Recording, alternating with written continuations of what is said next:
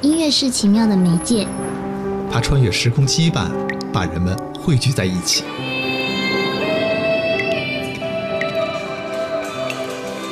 七零后坐标北京的公民，九零后坐标台湾的方勇，源于对国乐的热爱，共同搭建了《月儿弯弯》。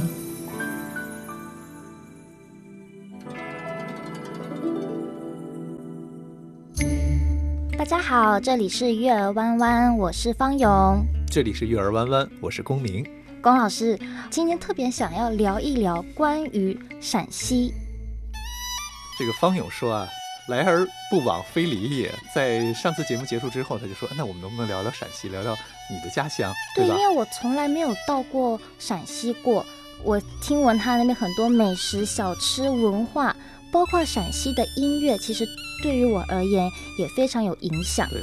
尤其是我自己本身弹古筝，古筝呢，它其实有好几个流派，嗯呃，北派有河南，然后山东，南派呢主要是以潮州、客家，包括福建南音、浙江派为，主。这五大流派，对吧？对，那陕西派呢，在古筝音乐当中，它是属于既有南方的那种委婉细腻的这种韵味在，同时它又有北方音乐的这种奔放粗犷、高亢在这边。说起这个古筝的这个历史，我想没错，嗯方勇应该是如数家珍的。我知道，在这个白居易的有一首诗里，他就有这样的一句，叫做“奔车看牡丹，走马听琴筝你看，在唐朝的时候就有琴筝了，但是其实说到这个古筝的历史，还要上溯一千多年呢，是吧？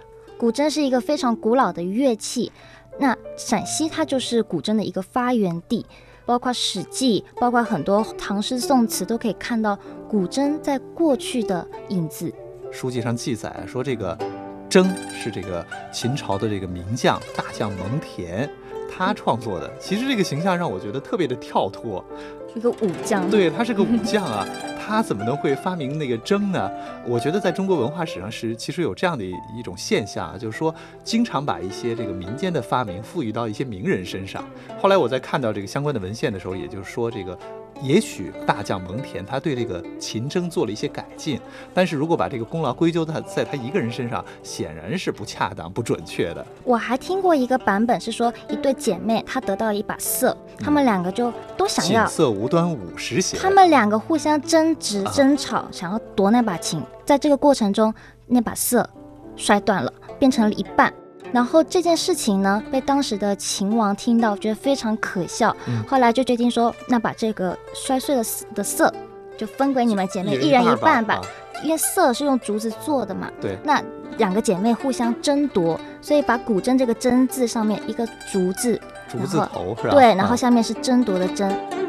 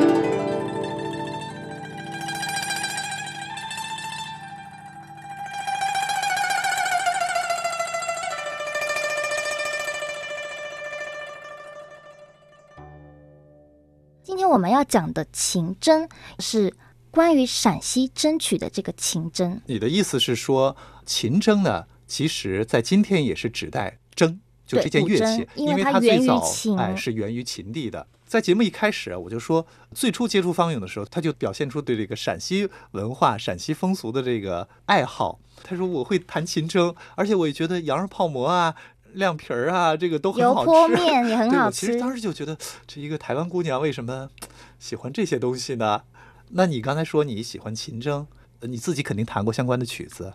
我自己是有接触，在我国小的时候，我有我第一次听一个曲子叫《云上素》，但那时候我就第一次听，就发现哇，他的那个左手韵味很足。嗯因为小那个时候你已经开始学古筝了吗？我七岁开始弹古筝，就是刚刚接触古筝的时候，也就听到了这首《云上素》这首曲子。但是以前不太确定是什么曲，就觉得好听。慢慢以后了解，就发现这是大了才知道啊。，对，这是陕西筝曲那种苦音啊，嗯它有一种以悲为美的这种音乐审美在里面。我每次听那个琴筝的时候，我都会鸡皮疙瘩起来，甚至哦有时候我也会想要流泪。对，这是一种深度的感动。我们形容听到好的音乐就鸡皮疙瘩就起来了。那你刚才说到的这个《云上素》，是你在很小的时候刚刚接触古筝时候听到的一首曲子，就让你那么感动。那么你自己呢？你最喜欢的一首自己弹的，觉得最拿手的这个琴筝的曲子是什么？呃，我记得我第一次弹陕西的筝曲的时候，第一首曲子是那个《秦桑曲》。琴桑曲。对，它是由周延甲先生他创作的。他这个呢，他就运用了一些晚晚腔、呃戏曲的素材创作的一个这个曲子。我记得那时候弹的时候掌握的不是很好，嗯然后常常被老师说：“你这个弹的是台湾味，没有那种陕西的味道。对啊，你没有去过陕西，你当时还没有吃过羊肉泡馍，所以没办法体会那种陕西的文化的那种精神。嗯呃，我了解，说是这首曲子创作有这样的一个背景，就是周延甲的女儿周望，其实也是非常有名的一个对，古现在是我们学校的老师。对他呢是自幼就和父亲学筝，后来呢他的十六岁的时候，也比较小的时候，他就考到了北京。对，年纪很小嘛，再加上客居他乡，远离父母，会思念家乡。对这个用什么方法呢？其实父亲也很担心，说，呃，不如这样，我给他写一首曲子，然后写这首曲子呢，就把这个陕西秦地音乐的一些风格揉在里头了，但是还有一些技法上的创新，就把这首曲子送给了送给了周老师。对，说、嗯如果你想家的时候，就弹这首曲子吧。其实像《秦桑》哈嗯，它是原出自于李白的一首诗。嗯，春思春桑低绿枝，当君怀归日，是妾断肠时。对，当君怀归日，是妾断肠时。但其嗯实秦桑它本身还有两个含义，嗯比如说秦，它是我们非常明白的，是指秦地；桑是指那个桑子，是指家乡的意思，隐喻了一种思乡归乡的心情。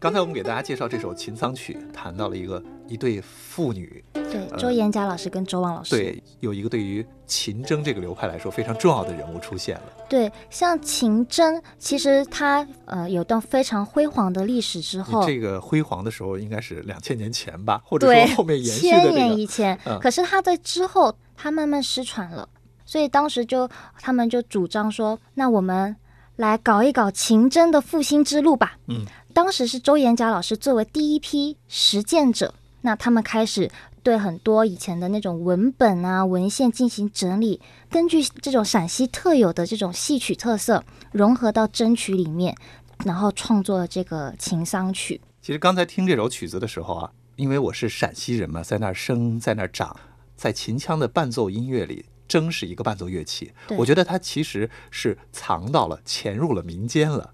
所以在今天再跳出来的时候，他的作品听起来是那么浓郁的，我们陕西那么亲切，对，那么亲切，我们陕西人的 省腔，陕陕西人，陕西人的省腔和韵味陕，西人的神腔和韵味。完了，完全不在调上。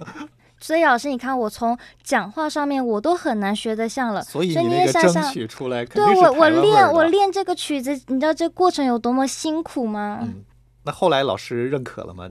还在接受当中。有一点，其实你是可以把握得住它的核心的。这个曲子是周延甲老师写给他的女儿周望的，对吧？今天的方勇呢，也是这个远离家人，自己在北京。我觉得你从这个角度，再加上有我给你做的一些善喜的这样的一些辅导，我觉得你应该再弹起这首曲子的时候，可能心理感受会更近一些了。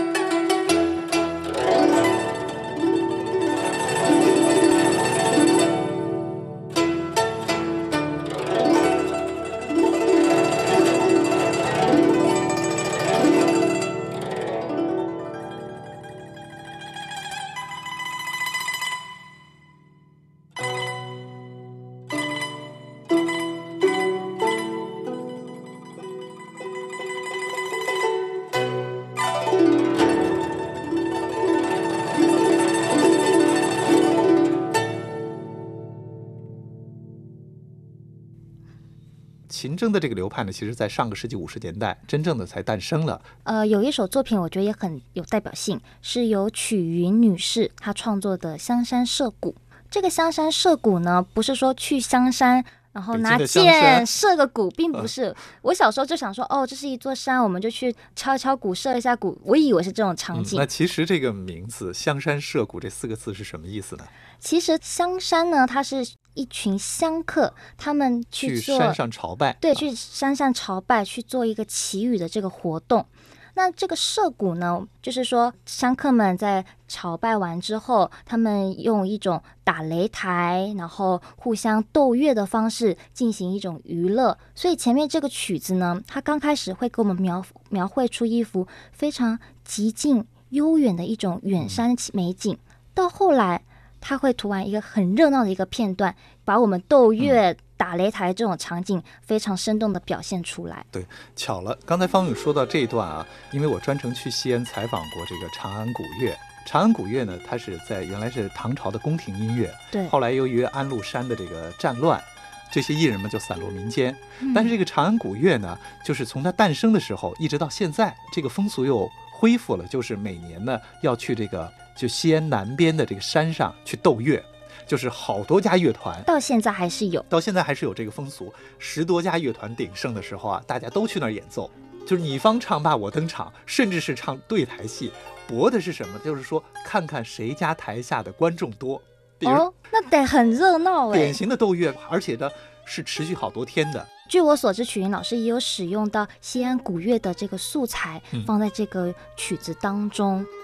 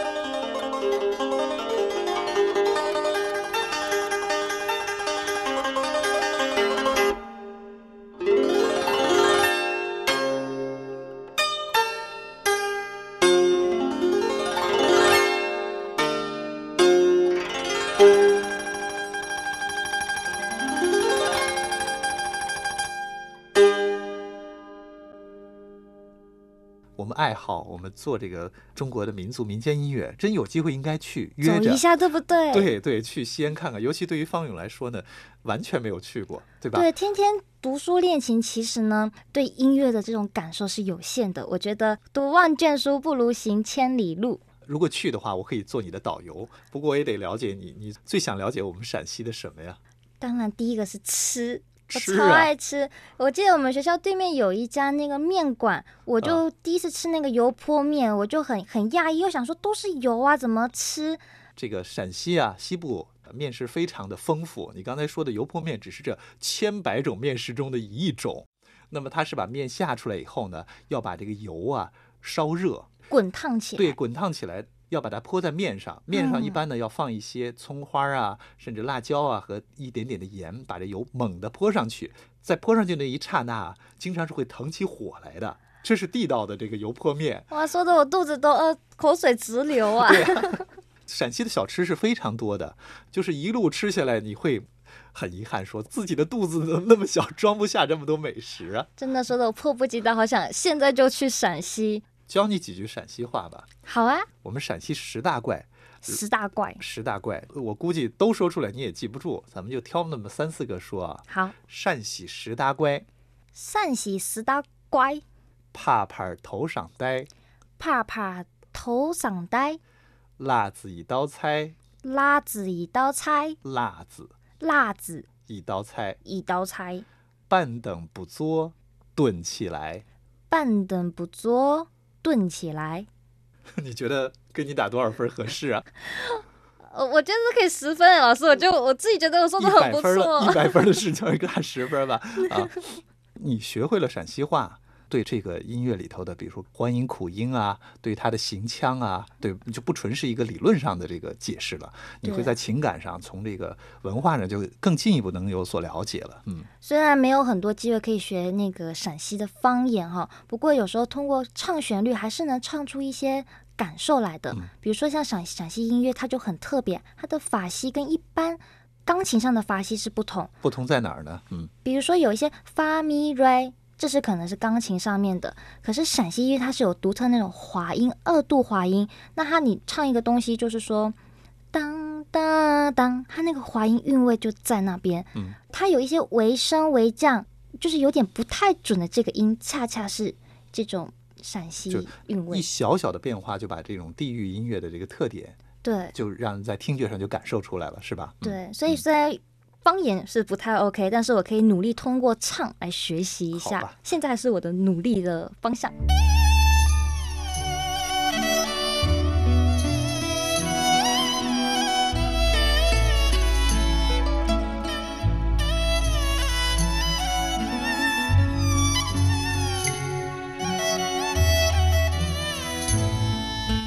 那接下来我再跟老师谈一谈我喜欢的另外一个作品，叫做《香韵》。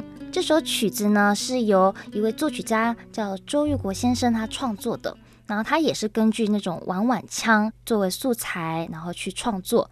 在这个基础上，他改编成《云赏素》，也就是一开始我说我很喜欢的那个曲子。对其实呢，特别巧，你说的这个乡韵呢，恰恰是我几乎是最早接触到的这个秦筝的作品。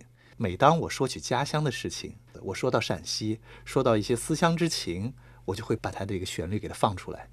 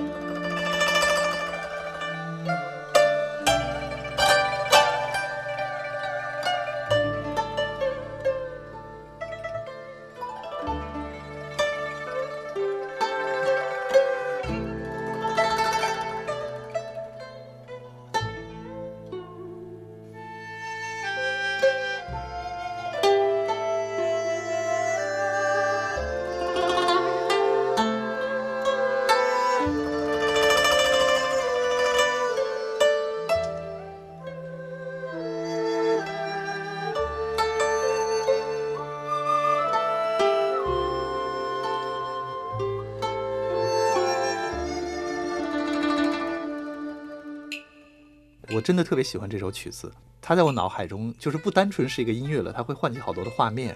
比如说槐花盛开的时候，我在渭河边上跟同学们出去嬉戏；玩耍，比如说在在乡间赶夜路的时候；比如说我回到这个农村去看姥姥姥爷的时候，一下子就把人的那个心理距离拉到了那那片土地上。其实就是有一段家乡传来的旋律，嗯就能勾唤起我们心里那最柔软的那块地方。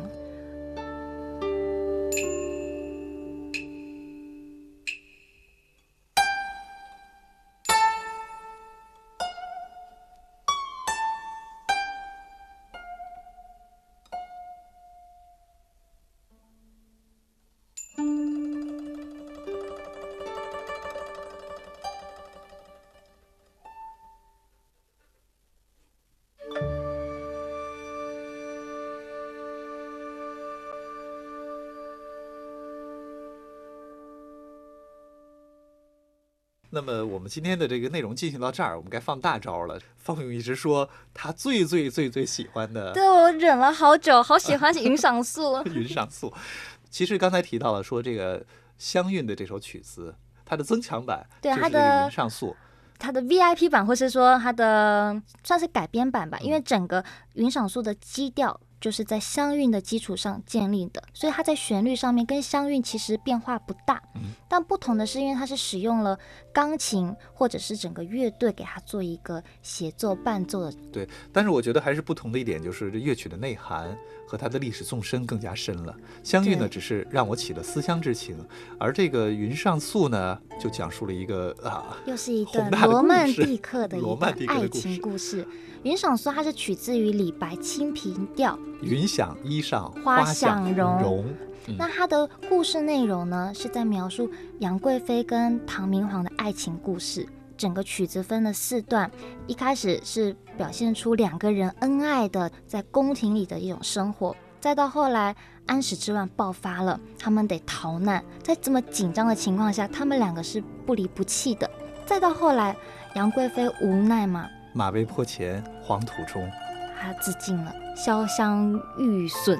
到最后面一段是唐明皇，他虽然一个人苟活了，每当想起过去的时光，他总是泪流满面。这是我自己想的哈啊，但是我我是根据啊根据这个音乐的标题还有曲子去把它做一个这种串联。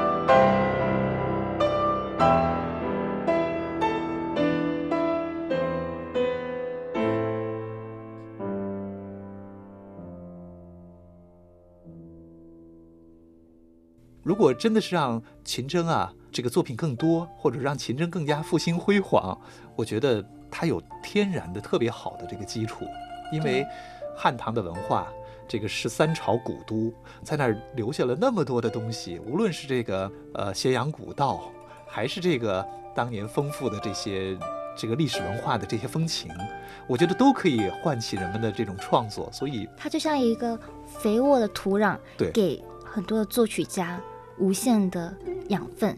既然你这么，呃，喜欢秦筝，你真的有机会应该去一趟这个陕西，我想你会爱上它。